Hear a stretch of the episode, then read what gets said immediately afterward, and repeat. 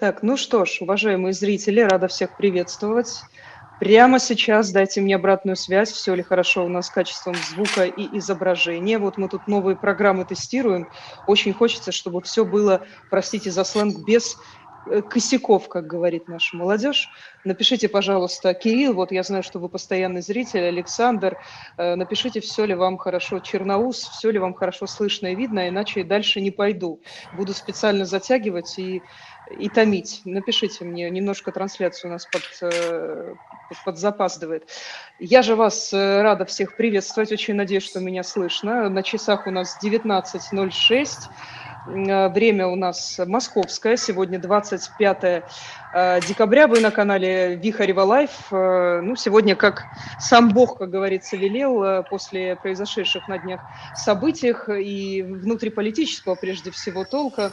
Да, спасибо, Клара Цеткин. Хорошо слышно. Благодарю вас побеседовать нам с политтехнологов, э, с политтехнологом и, к слову, с экс-спичрайтером э, господина Путина, публицистом Аббасом Галявовым. Аббас, э, добрый вечер. Как говорится, нашу маму, и простите уж, и тут, и там показывают что-то. Зрители нас спрашивают, это почему это вы на двух каналах сразу расскажите.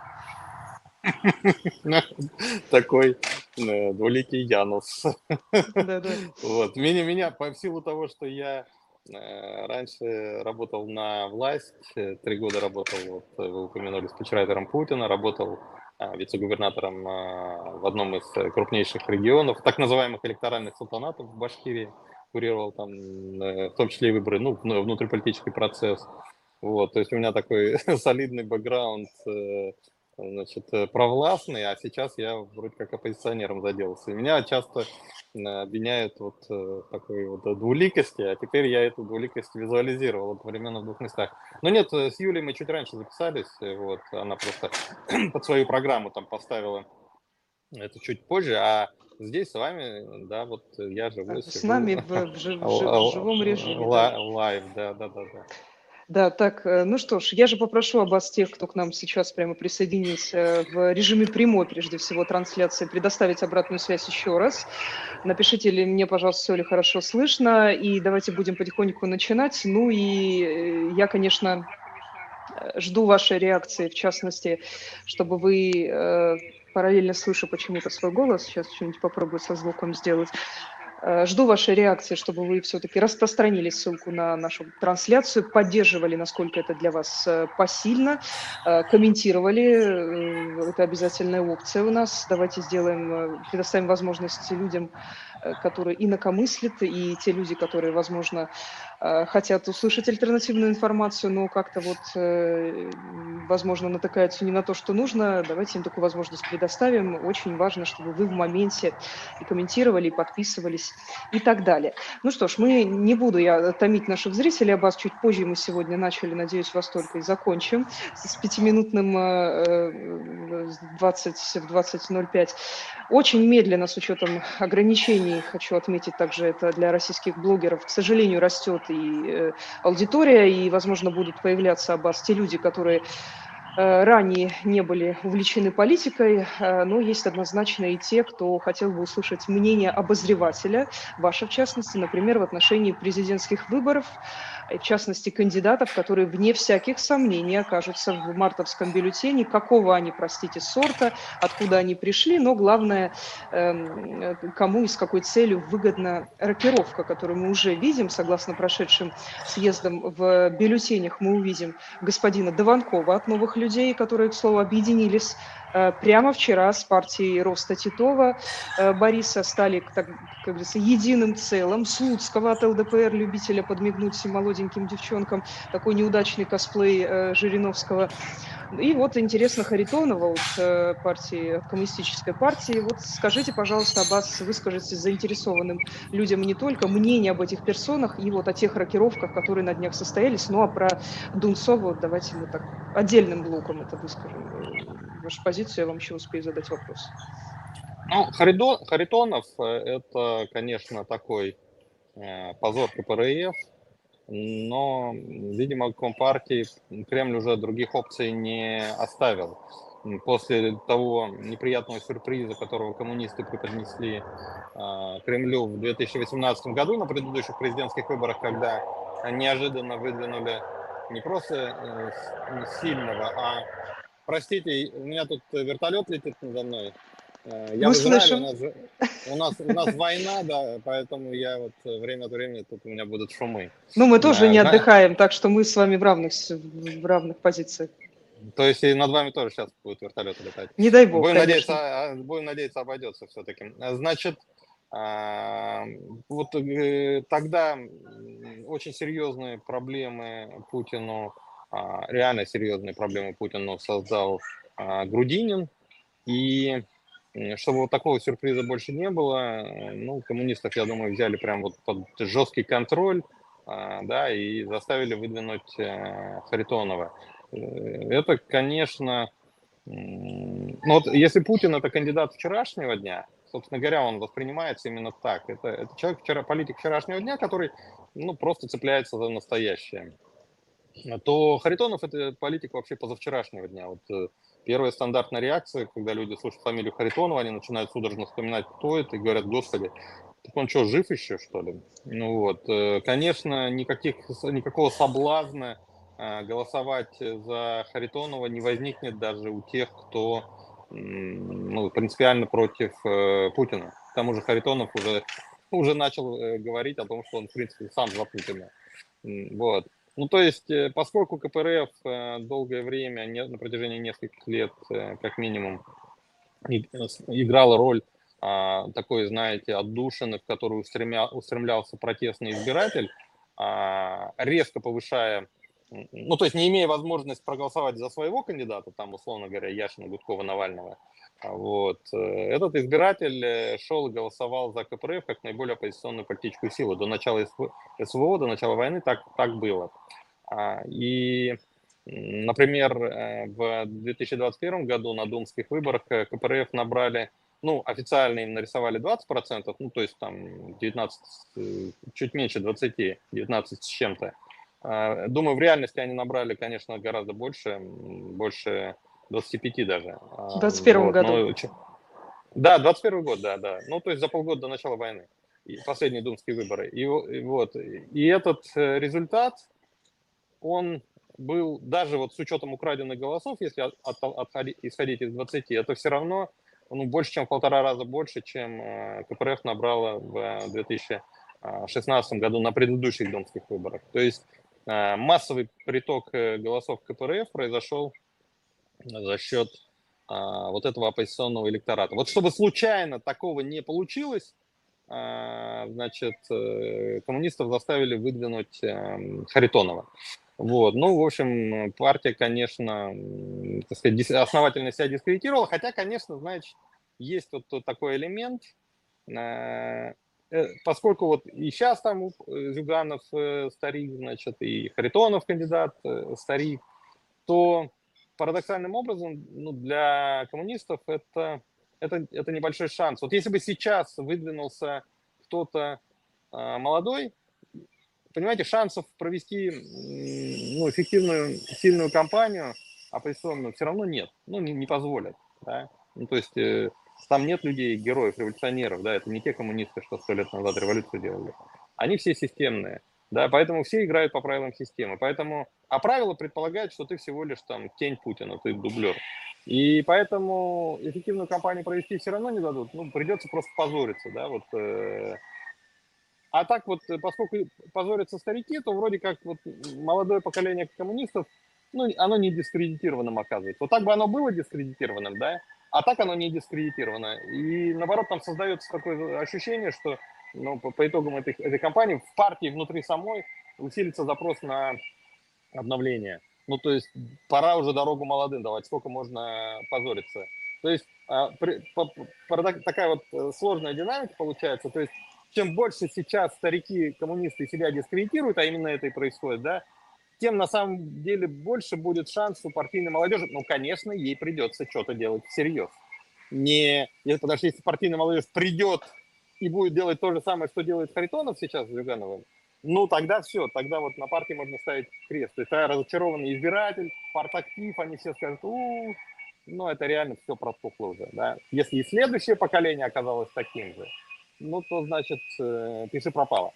Но пока этого не произошло, пока следующее поколение себя не дискредитировало, а, значит, вот этот запрос на замену поколений в Компартии, он, он будет усиливаться. И в этом смысле, значит, э, у КПРФ еще не все пропало. Но в ближайшие три месяца, конечно, ей предстоит э, пятиминутка позора, так сказать. Вот, следующий там Слуцкий, но это значит, э, ни о чем. Мож, можно, ну, можно не продолжать после, после этого, можно не продолжать. Да, но при, Пере, переворачиваем при, страницу. Да. Электорат э, Жириновского был, а, был электоратом не идеологическим, а, никто не знал, в чем суть идеологии Жириновского. Он сегодня говорит одно, завтра говорит другое, прям легко. Он прям гордился этим. А, вот. Это были люди, которые, знаете, разочаровались в политике, это тоже некоторым образом протестный электорат, но он не такой протестный, как, э, там, допустим, у Навального, а, да, не качественный, а это такой некачественный протест. Ну, то есть это провинциальные ПДУшники, а, вот, которые а, разочаровались не только в режиме и в конкретных политиках, а вообще в политике как в жанре, да, и они а, ну, решили для себя, что ну, политика это такая штука, а, от которой толку все равно нет. Через политику, так сказать, правды там в жизни ты не добьешься. Ну, соответственно, раз нельзя на что-то серьезное там рассчитывать, то, исходя из принципа «не догоню, так согреюсь», ну, давай хотя бы поприкалывайся. Ну, то есть пусть политика это такой, для них это, это, это жанр такой вот э, сродни эстрады, да. И Жириновский, конечно, как гениальный актер, он, он, он самый прикольный из всех. Они хотят прикола. Вот они смотрят на Жириновскую, прикалываются и, так сказать, идут за него голосуют. А Слуцкий – это полная противоположность э, Жириновскому. Это человек э, с нулем талантов актерских, ну, то есть абсолютно унылый такой серый бюрократический тип, который претит избирателю, и тем более претит вот этому избирателю, ЛДПРовскому партийному. А, вот. И, и, и вот этот серый типаж, который пытается, значит, э, знаете, пытается вот играть чужую роль. Ну, ну, то есть он пытается быть таким же крутым, как Жириновский, получается очень плохо. Ну, как вот, э, знаете, когда одну и ту же роль играет хороший актер и играет плохой актер. Ну, вот в одном случае как Станиславский говорил, не верю, да, вот в случае со Слуцким не верю. Да, извините, хотели закрыть тему, я все-таки взял и развил ее. Вот. Э, да.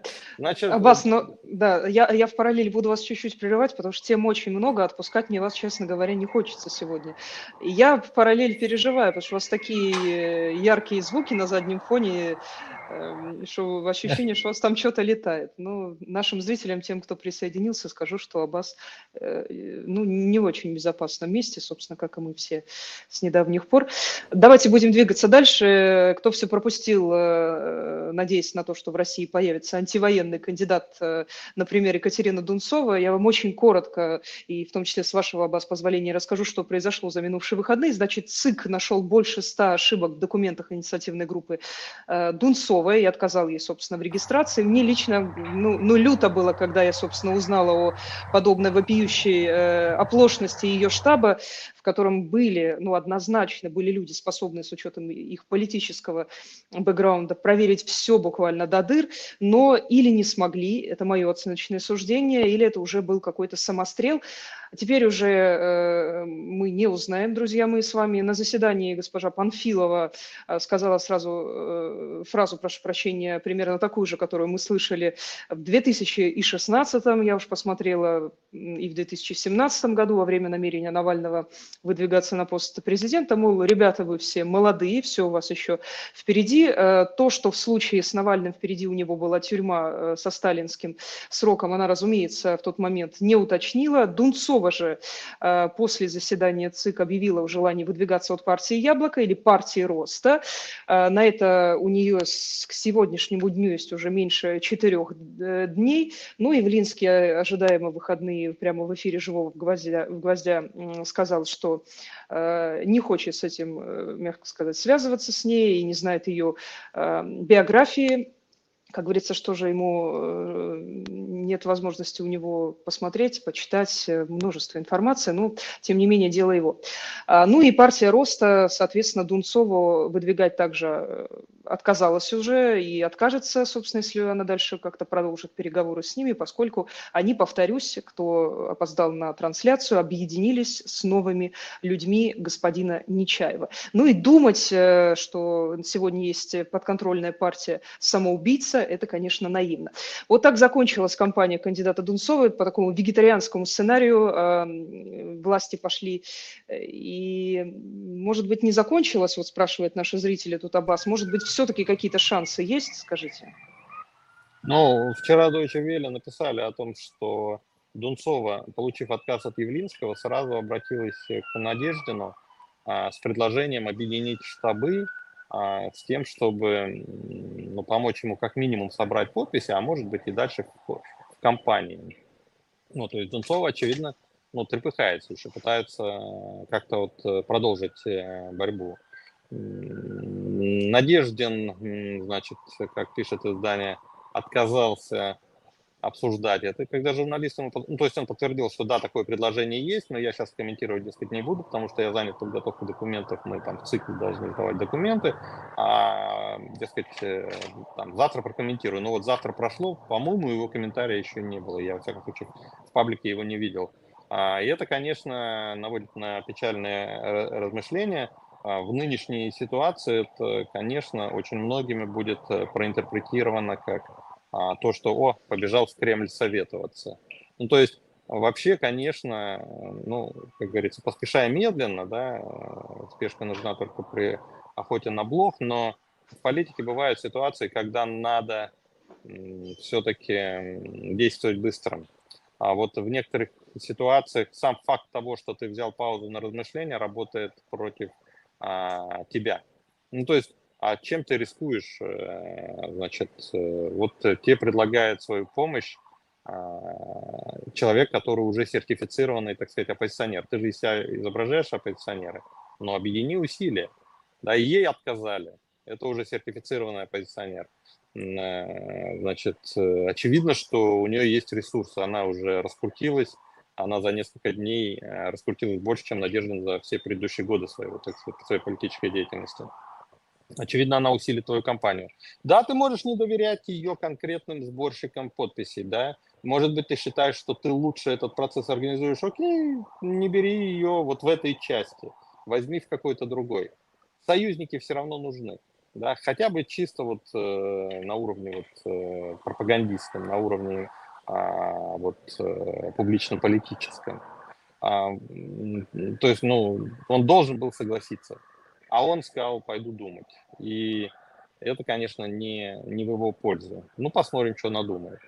Никаких вот. протестных настроений об вас говорили, желания коль сколько-нибудь сопротивляться в стране нет. Именно так твердили, в особенности те, кто переключился на мейнстрим Украины. Получается, на мой взгляд, что нужно было хорошенько смотреть по сторонам или как? Э, и все-таки низовые инициативы у нас, как и прежде, жили.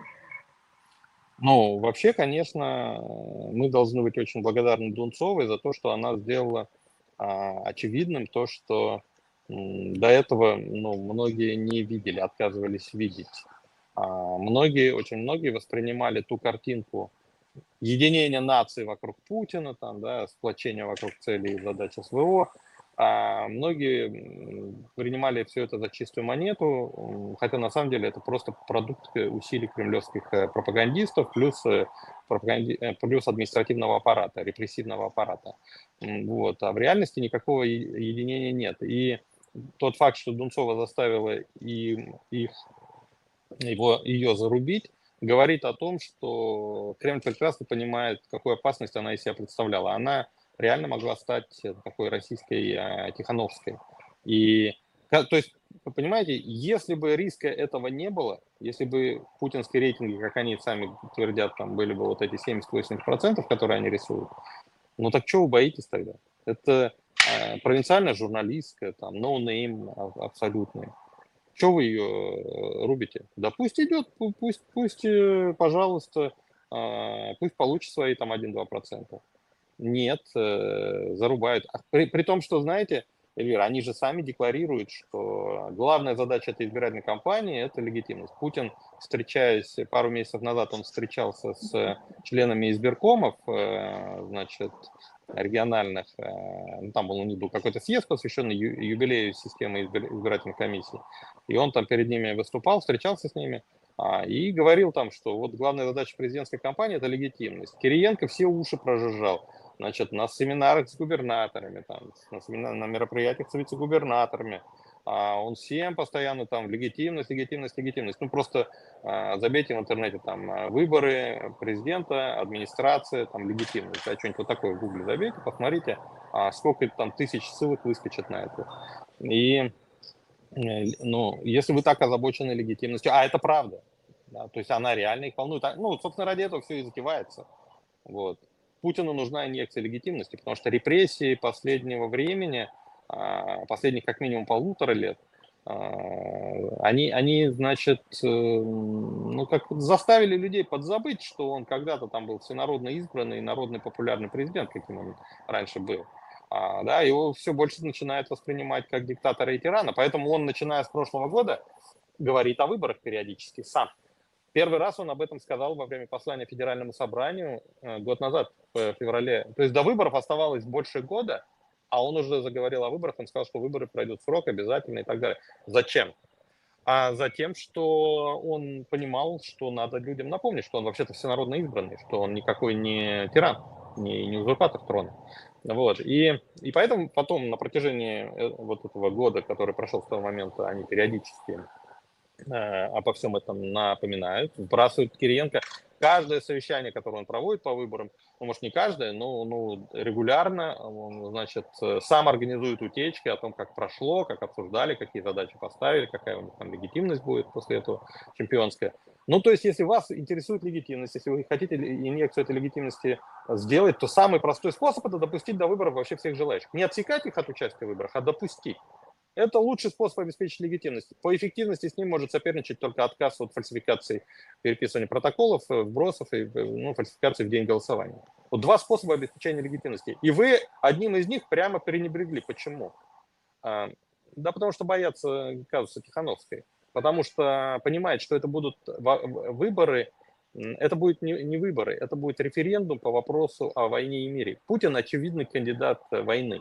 И если будет кандидат, который за мир, если он ну, не будет откровенно там совсем уже фриком или, ну, знаете, вот как Собчак там в 2018 году, а, вот, а будет более-менее приемлемым, то он не должен быть каким-то героем. Да, более-менее нормальным человеком Дунцова идеально для этой роли подходит.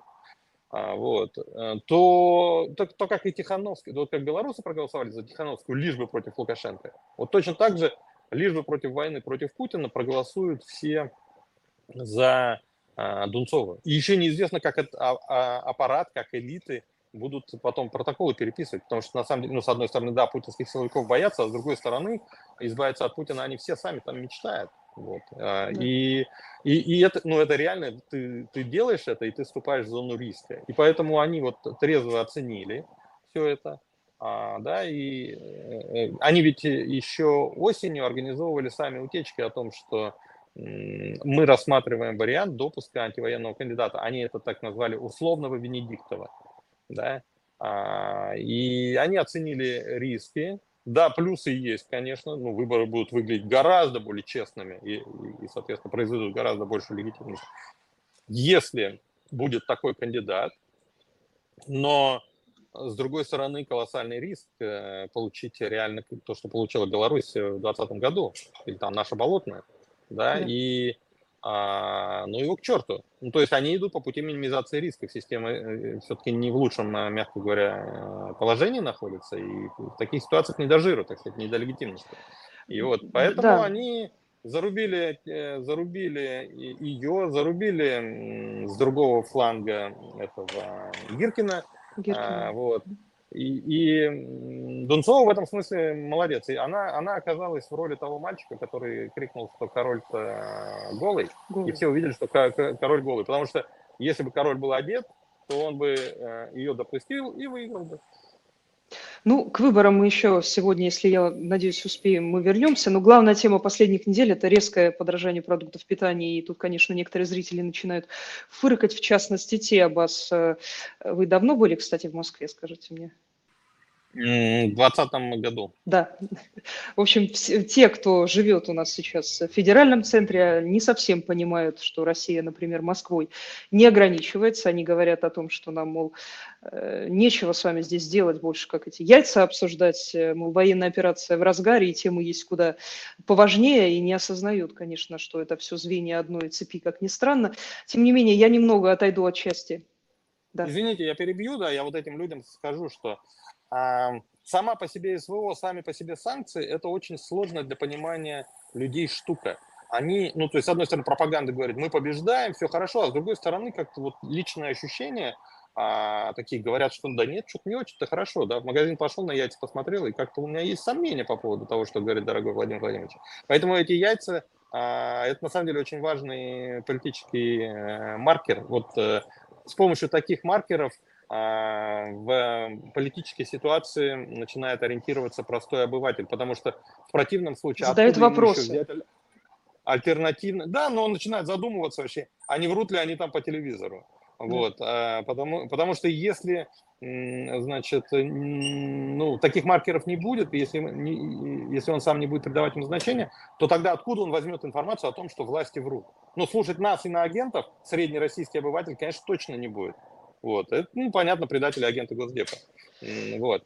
А, а когда вот и, и на агенты заодно, так сказать, с яйцами, то есть с двух сторон уже идет информация, что власти врут, да, и, и, и от иноагентов, и, и в магазин зашел, это увидел, это уже, ну, такой прям очень серьезный повод э, задуматься. Это реальный источник нелояльности. То есть надо понимать, что революция созревает благодаря политическим факторам, но триггером очень часто оказываются факторы не политические февраль 17 года и падение империи Романовых э, началось э, с, с того, что хлеба не завезли в Петроград, дешевого черного хлеба возникли очереди, были перебои с поставками. Техническая штука, в общем-то. Хлеб в стране был, просто а, ну, ЖД-транспорт плохо работал, да, из-за войны, во-первых. во-вторых, там снежные заносы очень серьезные были тогда, снегопады были. И вот э, совокупность этих факторов привела к тому, что хлеба нет, эти домохозяйки вышли на улицу, не внезапно к домохозяйкам присоединились а, студенты петроградских там вузов. Э, И понеслось. Потом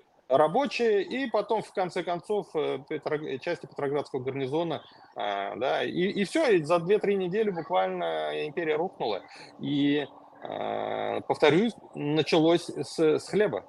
А, ну, тогда хлеба, теперь яйца. Так что так, нельзя ну, недооценивать ну, это, это абсолютно, я с вами абсолютно солидарна в, этой, в этом смысле. Но, тем не менее, давайте мы отойдем немножко от этой части, и, в частности, от экономической, перейдем в такую некую деятельную часть. И вопрос тут будет несколько, с моей стороны, с сарказмом.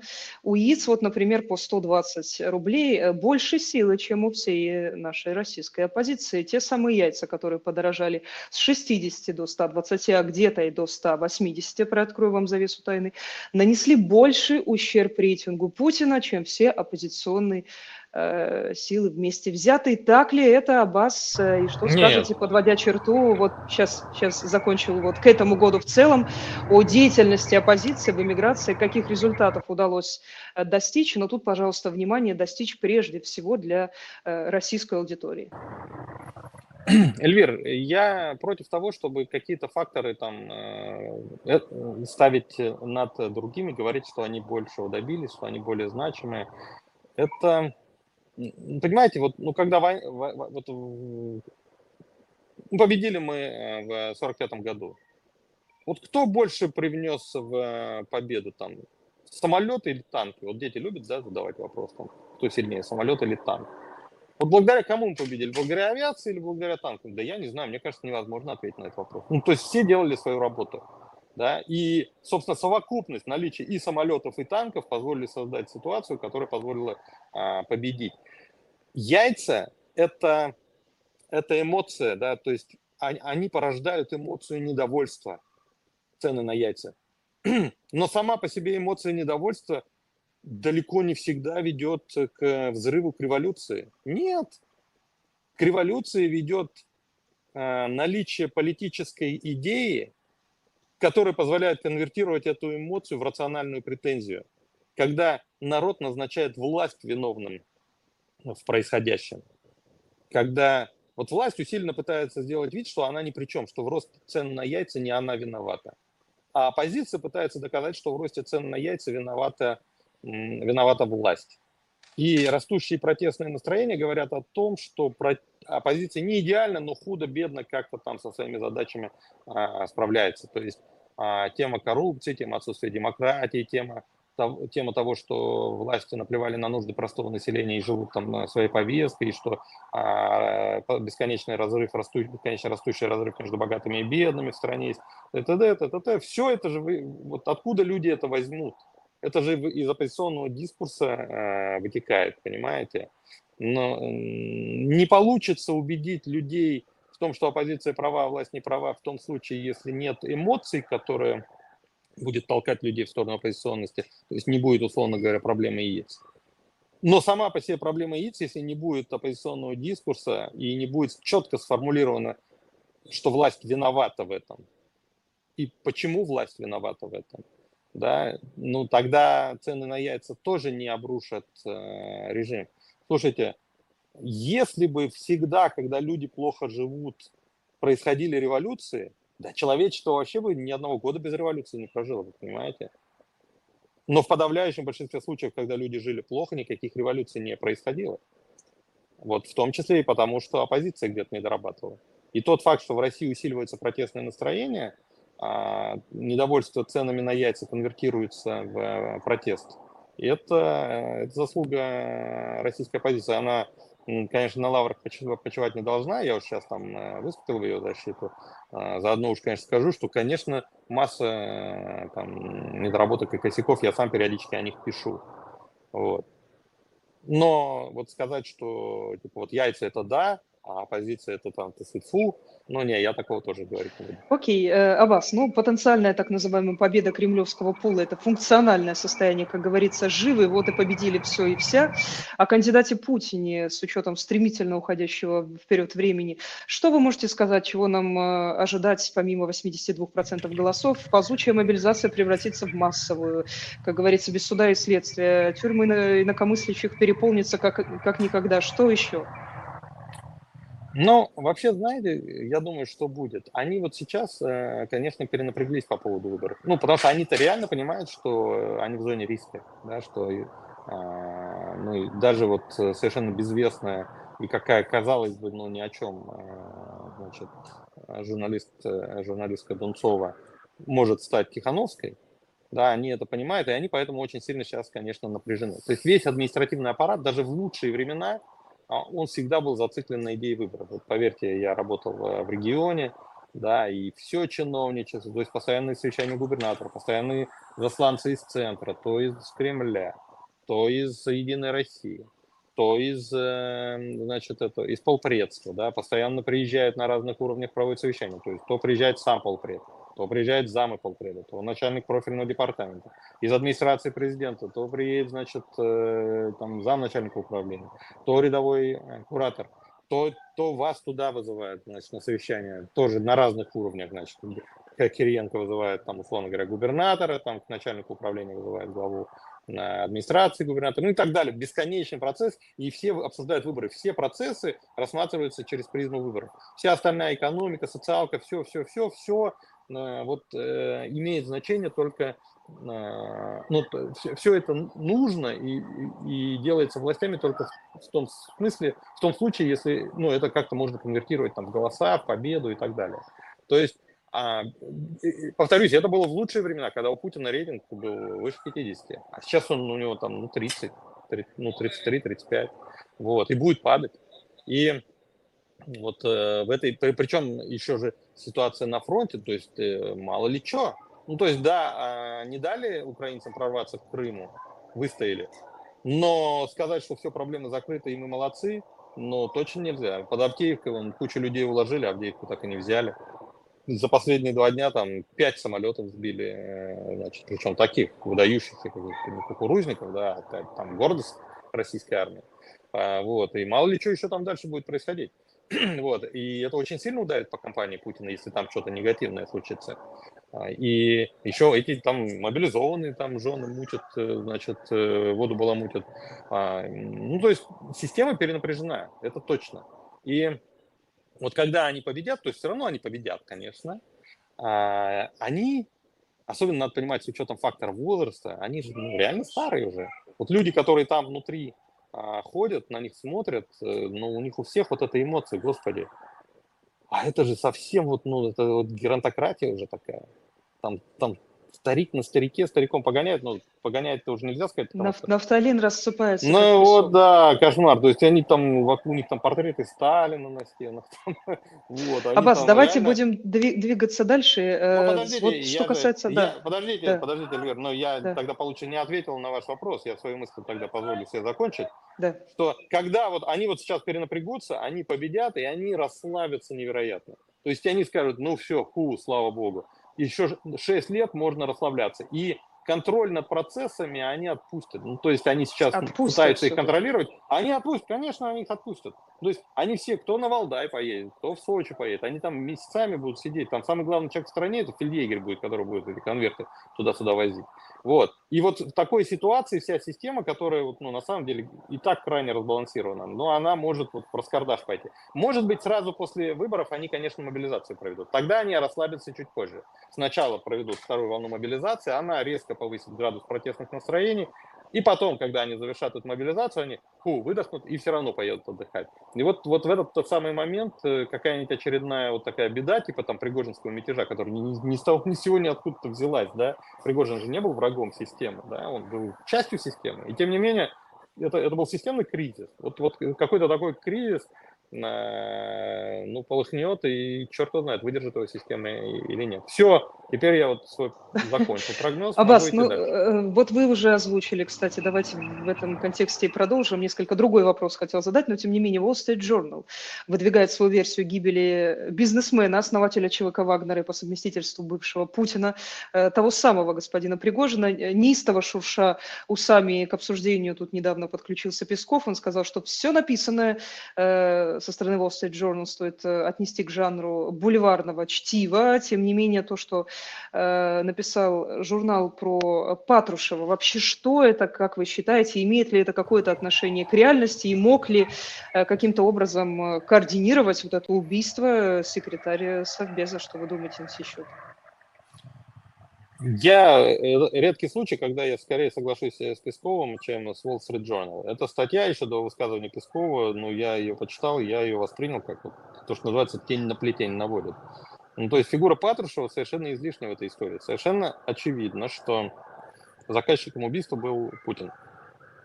Это не, не дело Патрушева вот, э, такие политические решения принимать. А, значит, это сделал э, Путин. А исполнителем тоже не был Патрушев. У Патрушева нет своего собственного силового аппарата. Оперативным руководством ФСБ и ГРУ он не занимается. Он, так сказать, политической настройкой, межведомственная координация.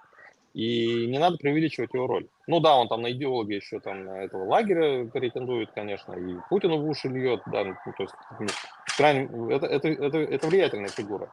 Но вот в данном случае, ну то есть там точно нет такого, что он осуществляет оперативное руководство ФСБ, понимаете? Поэтому вот с одной стороны, там, где заказчик, там нет Патрушева, там Путин, а там, где исполнитель, там тоже нет Патрушева, там есть либо это делали чекисты ФСБ, либо это делали ГРУшники. Вот. Может быть, была создана, может, Путин повелел Патрушеву создать, э, значит, э, межведомственную такую группу, то есть часть сотрудников ФСБ взяли, часть ГРУшников взяли, объединили, создали рабочую группу такую, и она вот занималась темой а, Пригожина, не исключая. И, может быть, даже Путин поручил Патрушеву этим заниматься. Но это в любом случае техническая а, роль. А Wall Street Journal описывал его как, э, значит, вот идеолога всего этого а, дела. Вот. Если говорить о, Патрушеве, о роли Патрушева в истории с Пригожиным, то я, я совсем другое бы тогда сказал. Не то, что там Wall Street Journal написал.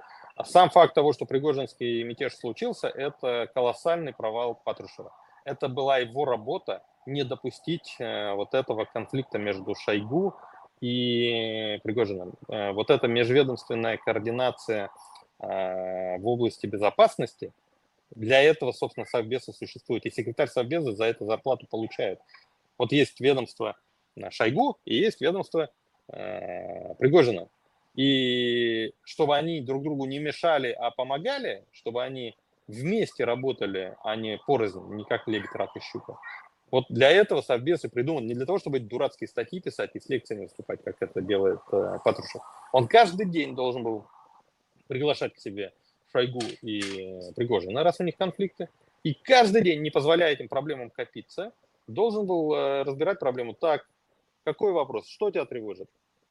Хорошо, выслушали твою точку зрения. Что скажешь в оправдание? Хорошо, что скажешь на его оправдание? Вот выслушать всех, посмотреть все документы, в конце концов принять решение, что вот по этому вопросу, значит, вот э, мы эту позицию занимаем, по этому вопросу вот эту, а поэтому, ну, промежуточная там компромиссная. Если а, надо Аббас, сходить да. к Путину, затвердить все это, да, и тогда бы не копились эти проблемы. Каждый день, если бы он разруливал их, да, не было бы вот этого у Пригожина ощущения, что меня не слышат, и мне надо что-то предпринимать, делать какой-то форс-мажор. А он, он же взбунтовался, потому что его не слышали, его отказывались слушать. Ему сказали, ты кто такой тут, значит, нам это, рассказывать, как надо воевать. Иди там, Бахмут штурмуй, значит, вот мясные штурмы организуй. Он говорит, мужики, мы войну так проиграем, если вот так дальше будем воевать. Давайте, давайте по-другому будем воевать. Вот я вам расскажу как. Они говорят, иди к черту, ты кем себя вообразил.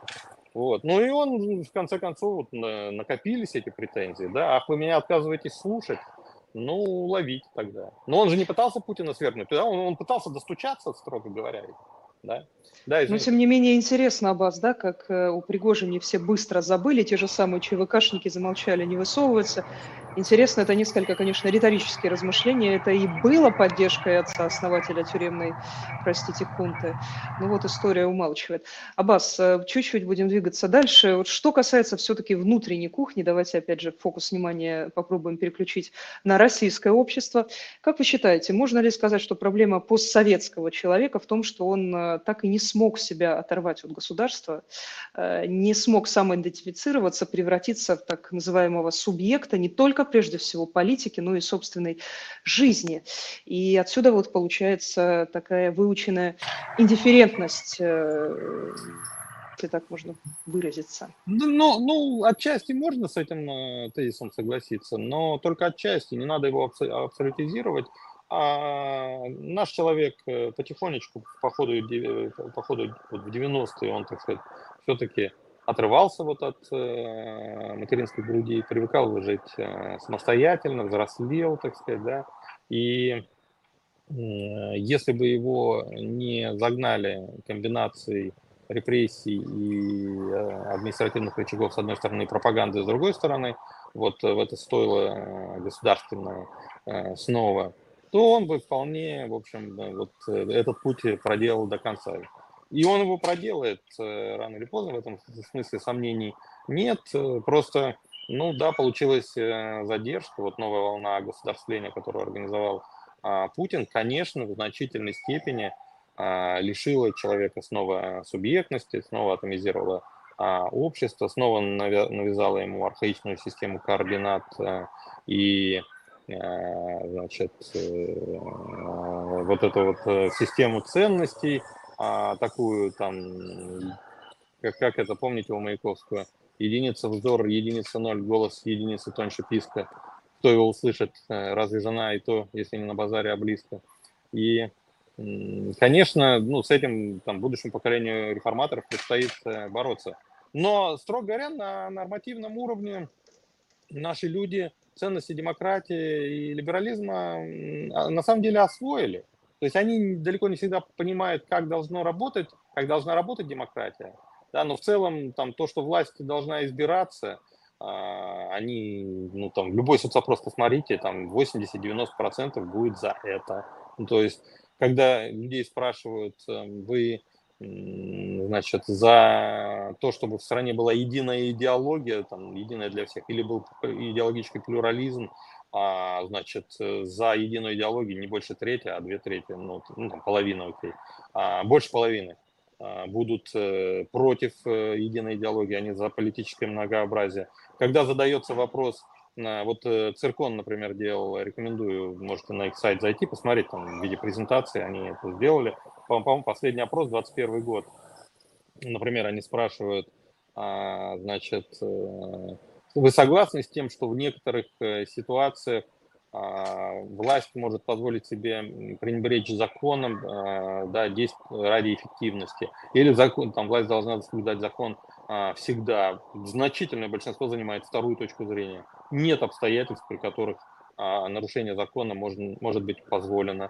То есть прям такие законники, знаете, россияне в этом смысле. Повторюсь, это, да, это не практика, это на нормативном уровне, но это тоже дорогого стоит. Практика вырастает из нормативности. Вот. Или, например, э, тот же там Циркон спрашивает тогда же, значит, э, что приоритетно, интересы общества или интересы отдельного человека. И интересы отдельного человека убедительно выигрывают, э, значит, нельзя пренебрегать интересами отдельного человека во имя интересов общества. Там вот так да, было. Во имя общего блага можно ли пренебречь в некоторых случаях там, интересами отдельного человека? Нельзя ни при каких обстоятельствах. Вот. Там, как вы относитесь к частной собственности? Слово частная собственность воспринимается абсолютно позитивно. Позитивно, не, не негативно. Это миф, что россияне там мечтают все значит, национализировать. Не, у олигархов отобрать это, так сказать, святое дело. Вот. Но в целом, э, вот повторюсь, на нормативном уровне, чтобы вся экономика была государственной, они уже этого не хотят. То есть просто они не согласны с тем, что вот нынешние олигархи, так сказать, они их не любят по понятным причинам. Да? Но в целом, э, значит, к частной собственности, повторюсь, относятся э, очень хорошо. И, ну, я до бесконечности могу, на самом деле, вот такие примеры приводить. А в целом есть проблемы, конечно же. Конечно, а, россияне еще далеко не американцы, не англичане, там, не шведы. Вот. Но это точно и не, значит, э, какие-нибудь северокорейцы. То есть россияне все-таки прошли через э, модернизацию, через, э, через, ну, то есть это нация модерна.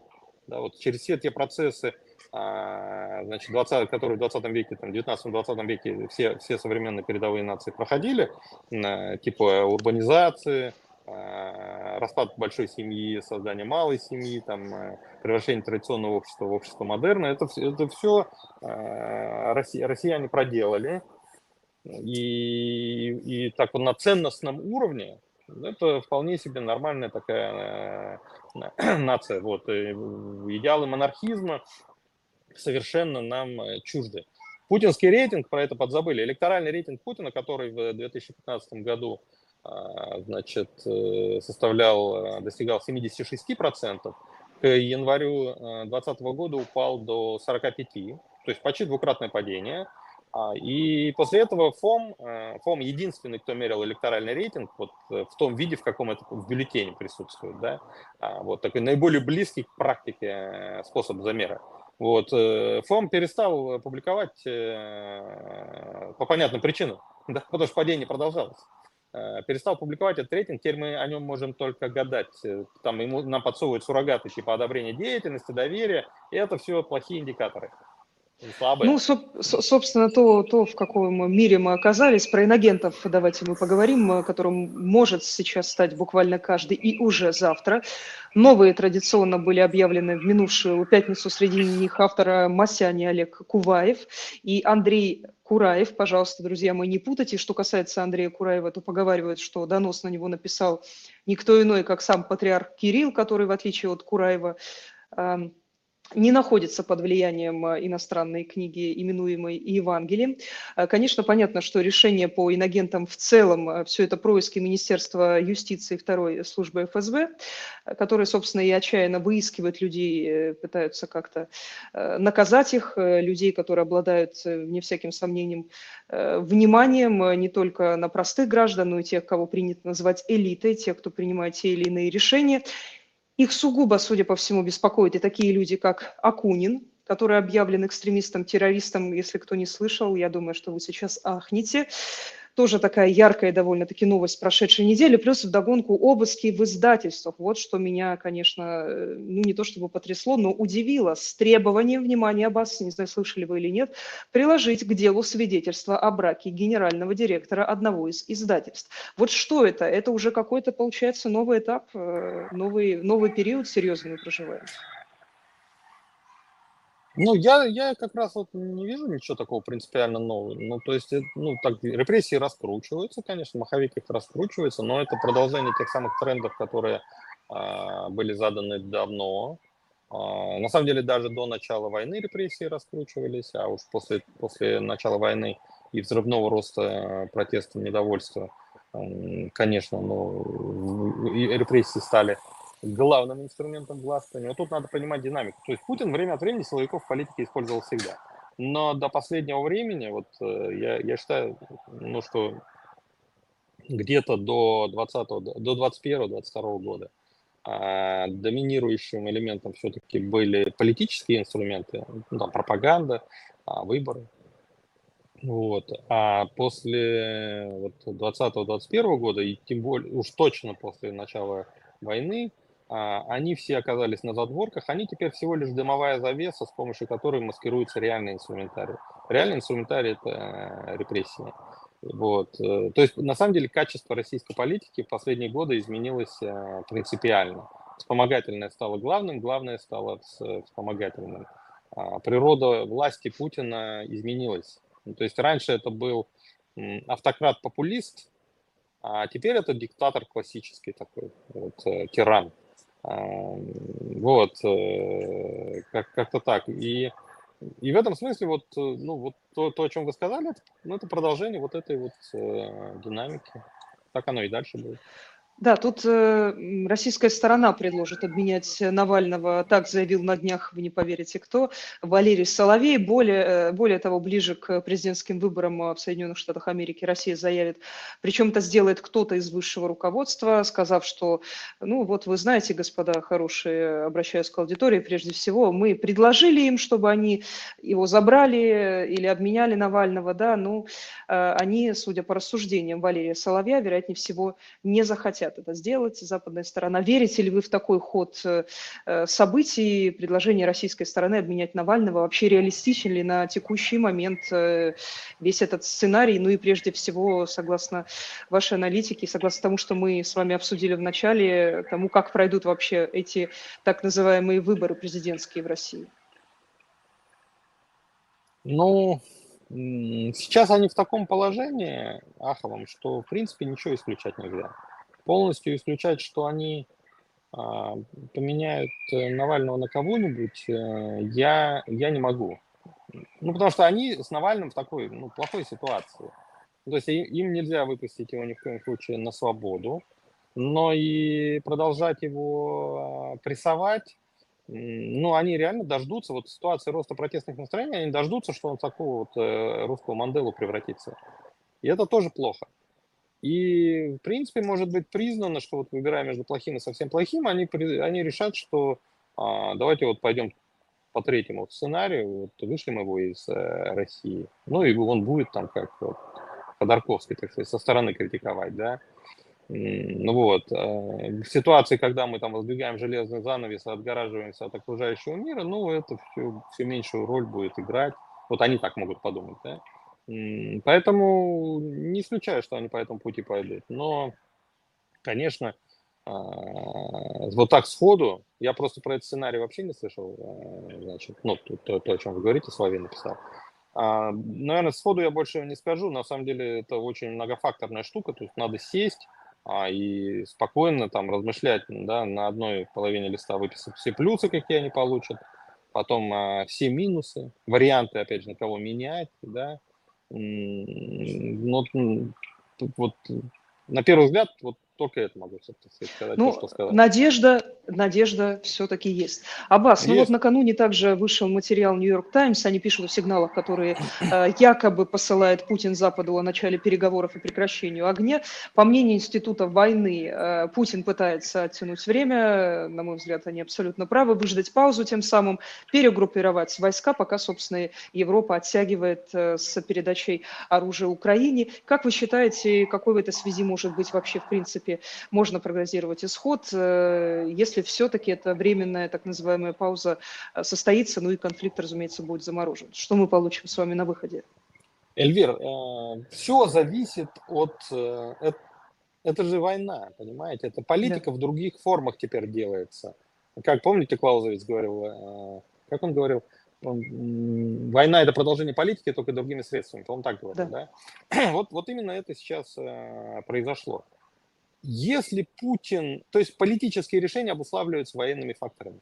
Если Путин будет считать, что у него есть э, шанс все-таки там добиться еще каких-то успехов в военном смысле слова, ну, то есть он, условно говоря, не всех еще положил под Авдеевкой, да, может быть, э, он, он считает, что у него, значит, промышленный сейчас наладит там производство, производство там, снарядов опережающими темпами, вот, мобилизацию новую волну проведет, и, и все-таки через полгода, условно говоря, он добьется большего, ну да, тогда он будет э, двигаться в этом а, направлении. Тогда он может запускать э, вот эти слухи а, для того, чтобы чуть-чуть вот подрасслабить Запад. Ну, то есть Запад сейчас пытается мобилизоваться, так, господи, что же мы делаем? Путин скоро победит, э, надо помогать Украине, да? А вот чтобы этого не произошло, он пытается его демобилизовать. Да, дескать, что, Путин уже сам на мир настроился, вы же видите, что там Нью-Йорк Таймс пишет. Да, то есть тогда он может пытаться вот таким образом, это такая операция прикрытия, он на такое э, способен. А если он э, вот не верит сейчас реально в перспективы военные, вот все, расшиб лоб об Авдеевку, да, понял, что все, все запасы прочности исчерпаны, и если он будет продолжать до бесконечности, ну, то есть тогда просто вся армия будет вот превратиться в таких жен мобилизованных. Да. Реально доведет, вот как Первая мировая война довела до 17 года, до революции 17 года ситуацию, и он доведет ее до такой же ситуации. Если он это понимает, ну тогда он действительно уже готов договариваться. И тогда а, то, о чем пишет Нью-Йорк Таймс, правда, и может он действительно уже э, прощупывает эти варианты и хочет пытаться договориться, но опять же, понятно, на своих условиях. У меня, Бас, здесь э, несколько иное видение, когда Нью-Йорк Таймс пишет о том, что Путин дал э, сигналы, к слову, э, если мы с вами поиграем в конспирологии, не исключено, что это Путину подает Запад сигнал, потому что в целом действительно ощущается общая э, усталость, и она очевидна. Люди э, к войне привыкают э, и ко всему, собственно, привыкают, и война тут не является никаким исключением. Она стала восприниматься уже, на мой взгляд, как рутина, и теперь на первое место все-таки встают э, рациональные такие эгоистические мотивы продолжать оказывать помощь или не продолжать, тогда как, конечно, мотивы этического свойства, ну, по моим ощущениям, они давно ушли на второй план. А, Аббас, очень хочу успеть вам с вами обсудить тоже одну, скорее, наверное, уже финальную тему. В продолжении, опять же, темы российско-украинского конфликта. Смотрите, вот, например, э, советник э, офиса, бывший советник, разумеется, офиса президента Украины Алексей Арестович предлагает объединиться России и Украине и выставить коллективный иск Западу. Позвольте, я процитирую. «Зачем нам, э, говорит Арестович, э, терпеть потери с двух сторон, например, за Авдеевку и Часов Яр? Что мы, говорит он, э, получим, и Россия, и Украина в частности? Что мы получаем, потеряв людей за два районных центра с обеих сторон? Что такого мы достигли в историческом смысле? Э, мы, да, говорит Алексей Арестович, э, мы понравились дядям из обкома Вашингтонского и Брюссельского, которые сидят вокруг нас и аплодируют, глядя, как две обезьянки с ножами прыгают друг на друга. А зачем нам все это надо с вами? А, а, а с Путиным, конечно, должен быть другой разговор. Путину надо прийти, и сказать, дорогие, э, дорогие друзья, Владимир Владимирович, давайте заключим мир с вами, но э, особенно хитрым образом. Мы предъявим коллективный иск Западу, Украина с Россией вместе. Ну, что вы думаете в финале нашей с вами беседы на сей счет? Как вам вот такой э, план от Алексея Арестовича? И давайте об вас с учетом вашей профессии не забывать, что на какой пост метит господин Арестович. Ну вот я как раз и хотел сказать, он просто пытается оригинальничать, э, понимая, что усталость э, копится, и люди ищут какие-то альтернативные э, варианты. И он а, пытается быть оригинальным, пытается оседлать этот а, запрос, то есть такой рефрейминг сделать, значит, предложить что-то, а, ну, о чем люди раньше не думали и что казалось им немыслимым. И тогда они сделают вывод такой, Ох ты, какая голова, ох, креативный какой, слушай, вот такого нам надо лидера. Вот, э, поэтому это может быть просто пиаром самого Арестовича, ну, таким качественным. А, вот, э, то есть в другой ситуации он же дождался, а, когда вот э, все реально устали от войны, и ощущение, что война зашла в тупик, крепнет, и вот и никто не знает, что с этим делать, да, и, то есть он не выступил с этим предложением, а, там, год назад, да, или даже полгода назад, когда еще спроса на такие вещи не было. Не, не, не было. А теперь спрос э, на это, очевидно, есть, и он пытается его э, оседлать. Я бы это так интерпретировал. Ну, вообще, гипотетический такой сценарий возможен, как вы считаете? Я не... Вот в том, что вы прочитали, э, тут же самое главное, понимаете, не идея, а то, насколько она реализуема. А что значит коллективный иск? Ну, то есть, ну, тут мнение юриста нужно. Какие, кто, кто в какой суд подаст, в чем будет суть иска. Ну, я пока себе с трудом представляю, что где-то там кто-то признает Запад виноватым в этом.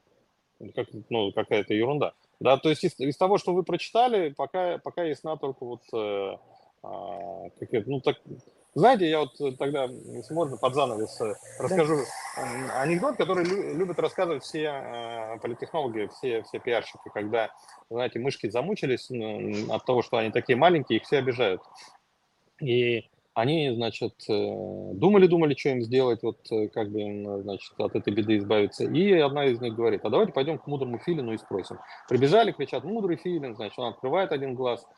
Чего надо? Вот мы такие мышки, мы такие несчастные, нас все обижают, мы такие слабые. Что нам надо сделать, чтобы вот это все прекратилось?